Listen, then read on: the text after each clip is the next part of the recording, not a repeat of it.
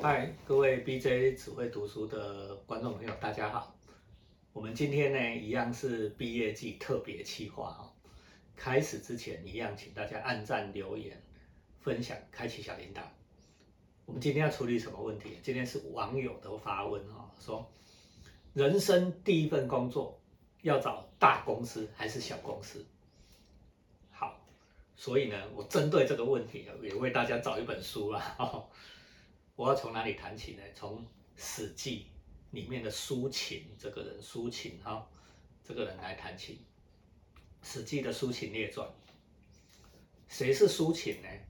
苏秦是，它里面这样写哦：苏秦者，东周洛阳人，东氏祀于齐，而习之于鬼谷先生。哦，他讲说，苏秦这个家伙啊，是东周的洛阳的人啊，哦。然后呢，他的老师是鬼谷子啊，鬼谷先生。谁是鬼谷子？大家一定会问了。鬼谷子大概是战国时代中期的一个博学家哈，是诸荀百家之一，他是一个纵横家的鼻祖。有人说他是政治家啦、外交家啦、阴阳家啦、什么预言家啦、教育家啦等等等等等。我跟你讲，这个都不准了哈。所谓教兵法哦，鬼谷子主要教兵法。兵法就是什么都教，就教常识，一些系统化的常识。所以他门他的门下呢，有一些人哦很有名的，孙膑、庞涓啊、苏秦啊、张仪哦，就是我们今天的主角。OK，这些人很有名。反正鬼谷子是当时那一个时候呢，一个非常有学问的人，真博士啦哦。OK，好，接下来呢，史记又回来谈苏秦这个人，他说。苏秦呢，在外面呢，哦，读书啦，然后游历啦，好几年呢，然后呢，大困而归。大困而归就是，哎呀，没什么成就了，很困顿了，只好回家来。然后呢，他的兄弟、嫂妹、妻妾，妾皆孝之。什么意思？就是说他的家人呢，哦，有趣的是哦，你看我刚才讲，他出去玩了好几年，对不对？游历好几年，而且很穷的回来。居然他有妻妾哦，所以那个当时的社会情况哈，哎，我们今天是很难想象的哦。反正这些家人都笑他说：“哎呀，周人之属哈，自工商立，自产业立工商，足十二以为物。今子四本而四口舌，困不宜宜乎？”这文言文什么什么意思？他说：“我们这周人，他是周东周人嘛，对不对？”我们周这个国家的人哦，大家都在拼命做生意赚钱呐，对不对？啊，你哦，大家都追逐金钱呐，啊，只有你哦，把书丢着在那边逞你的口舌哦，所以你没有成就，你混不出名堂，不是刚刚好而已。苏醒听到这句话呢，就很惭愧哦，自己很伤心哦，开始自闭哦，就是开始搞边缘，然后呢？把所有的书都拿出来看哈，就说：“哎呀，我看了这么多书，结果没有什么成就，就跟我一样，只会读书没成就。”哦，然后就很丢脸。哎，结果翻翻翻翻翻翻到其中有一本叫做《周书音符》。哦，《周书音符》是什么？来，我跟大家介绍一下，就是姜子牙。哦，大家都知道周朝的开国功臣姜子牙。哦，姜子牙留下了一本兵法书。结果苏秦就把它拿出来哦，重新复习，把它读得滚瓜烂熟，然后他就说啊，我终终于掌握这本书的精髓，哦，我可以去当世的君主一定会用我，所以他就离开家里，哦，你看读书的好处多好哈，只要读通一本书就好了哈。OK，好，那为大家介绍一下他到底读了什么厉害的书，就是姜，我刚才讲过，周书是姜太公。写的啦哈，兵法，兵法是什么？就是现代的术语来讲，就是讲企业竞争的书啦，哦，比如像 Michael Porter 的武力分析啦，或者是什么 SWOT 分析啊，哦，你如果学气管科系，老师一定满口都是这些术语，对不对？哦，武力分析啦，SWOT 分析那种东西，说穿了，我刚才也讲过，这是一种系统化的归纳的尝试工具箱，让你。遇到在日常生活中，在上班的时候遇到了什么状况，你马上把那个工具拿出来对付他用的，这个东西古时候叫兵法，哦，那现在叫做企业管理。来，我讲给大家听哈。好，所以苏秦第一站去哪里？来，跟我们的主题有关系了哈。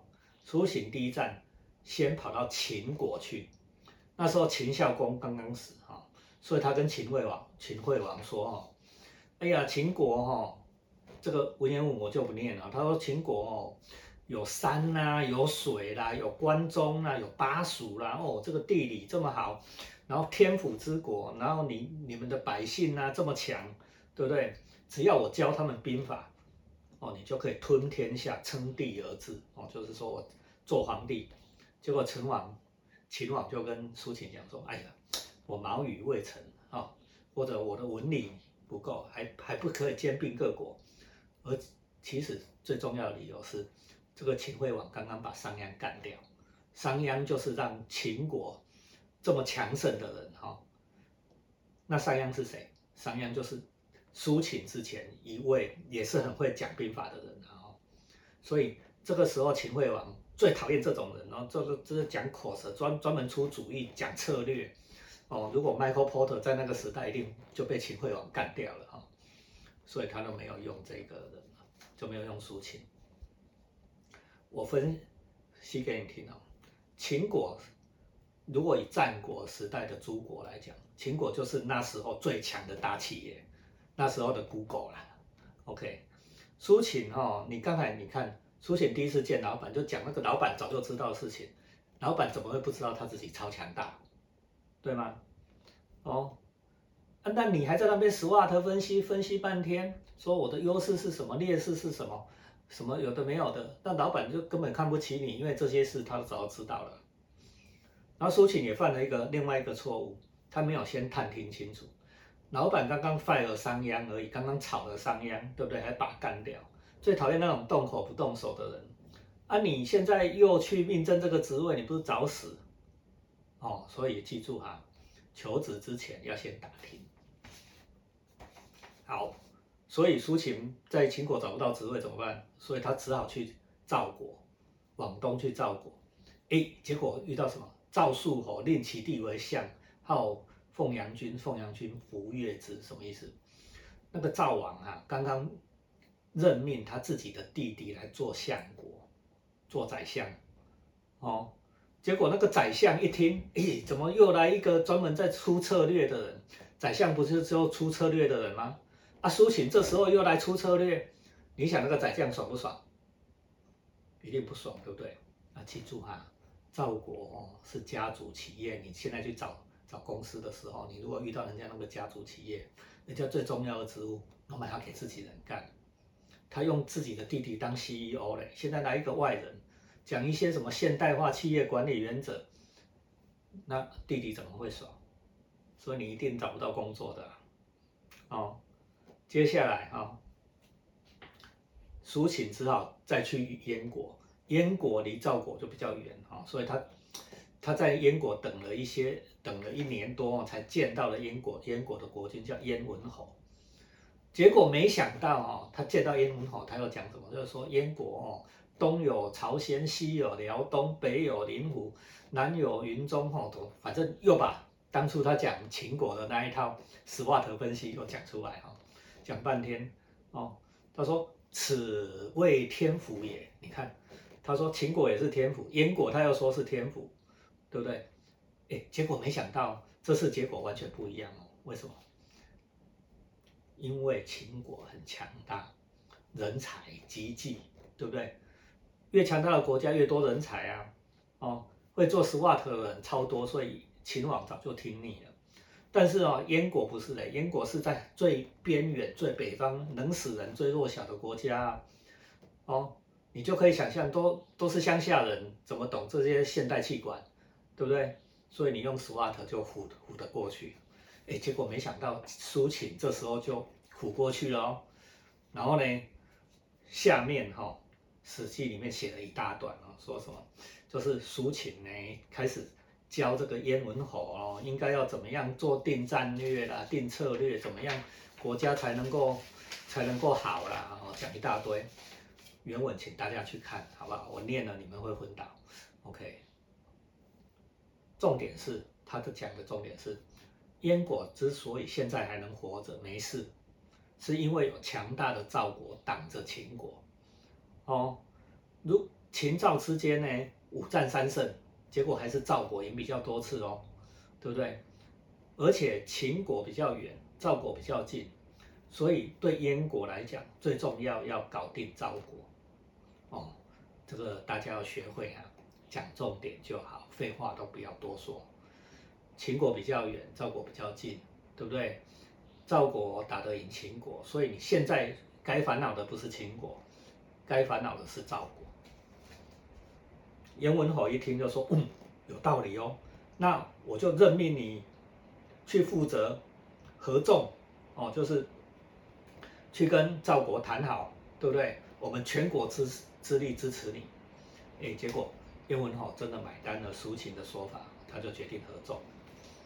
哦，那苏秦也不辱使命哈，他就拿着那个车马金帛，就是金银珠宝，带着去赵国，然后呢，这时候好死不死，我们刚才不是讲吗？赵国是私人家族企业，对不对？他不是任命自己的弟弟当 CEO 吗？结果结果那个 CEO 现在死掉了，凤阳君死掉了。哎，这个赵王正在烦恼的时候，哎，忽然苏秦又来了，还带礼物，金银珠宝都来了。所以呢，现在呢，赵王就很开心的接纳了苏秦。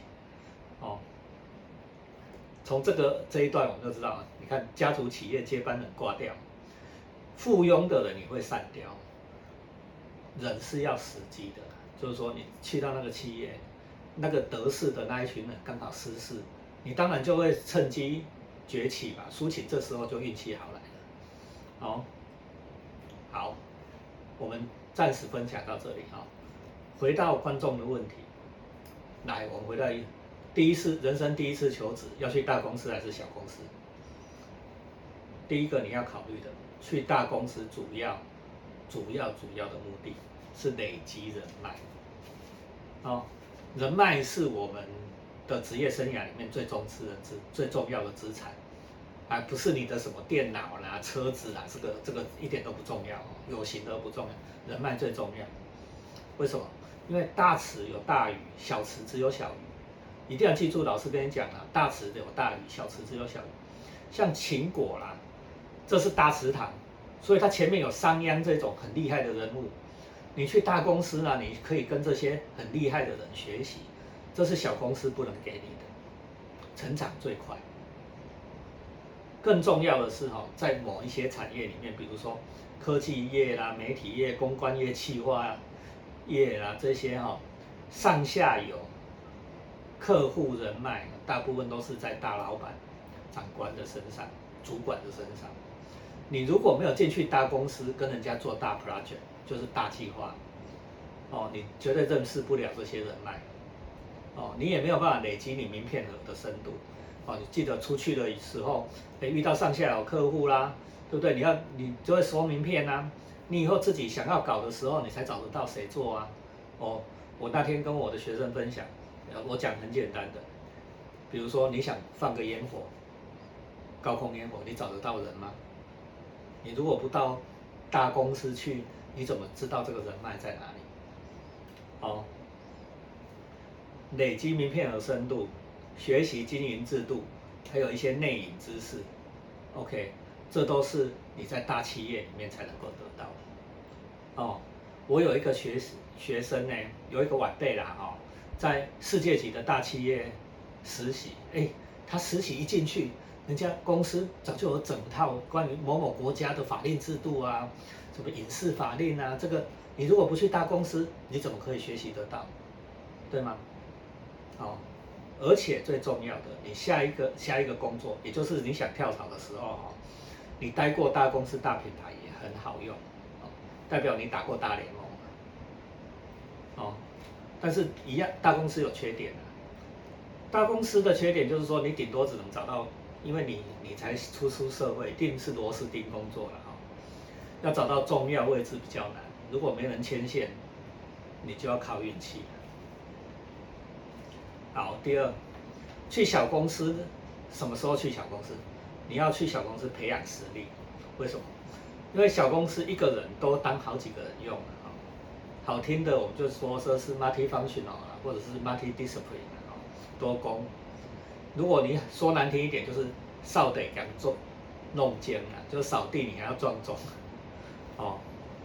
为什么一个人当好几个人用？你可以整个方案、整个 project 全部都是你自己要搞啊，所以你一定会有独当一面的能力。这是学习创业当老板，去小公司是非常好的一个选择。更重要，企业我会相相对公司会重视你的哦，因为人少嘛。哦，像燕国一样，像苏秦去燕国一样，都都都是乡下人，对不对？燕国来一个用一个。对不对？前面有苏秦，后面还还有一个荆轲的，大家记不记得啊？所以苏秦在我们这个故事里面，他是从小公司干起，对不对？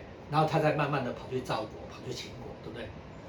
这种比较容易拿到 offer，比较难容易拿到工作机会，小公司的好处。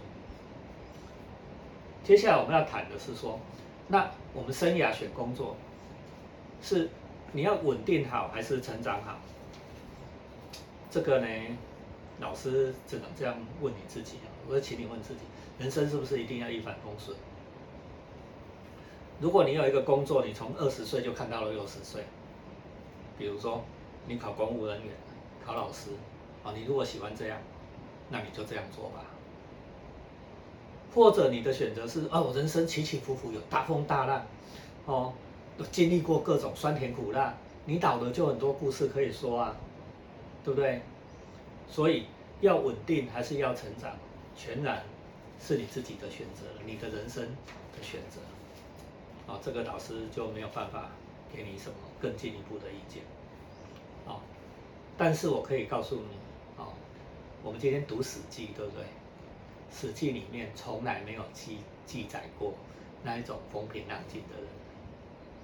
你不会青史留名的，好，好来，最后最后今天这一集，最后的一个重点，贵人最重要，贵人啊，最后我要讲贵人，苏秦跑了好几个国家，最后才遇到了一个肯听他话的燕文侯，是他的伯乐，对吗？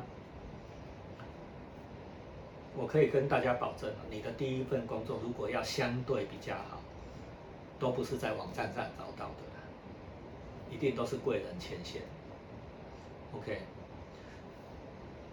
成功有三个要素：天分、努力、运气。人生要成功，天分、努力、运气，对不对？哪一个最难？大家都知道，运气最难，对吧？那怎么样有运气？最后的秘诀，要与人为善啊，自然有好运气、好人缘，哦。为什么与人为善，你人缘好，人缘好，机会就滚滚来，很多人就会牵看显力了哈，牵成你，对不对？那就是运气，好吧？所以呢，我们今天 BJ 只会读书，跟大家分享了《史记》里面抒情的故事，你还喜欢吗？如果你喜欢我们的特别计划，好，按赞留言，开启小铃铛。你也可以留下你想要从 BJ 指挥读书，由我来帮你解答的问题，我会找一本书好好跟你谈，好吗？谢谢大家，拜拜。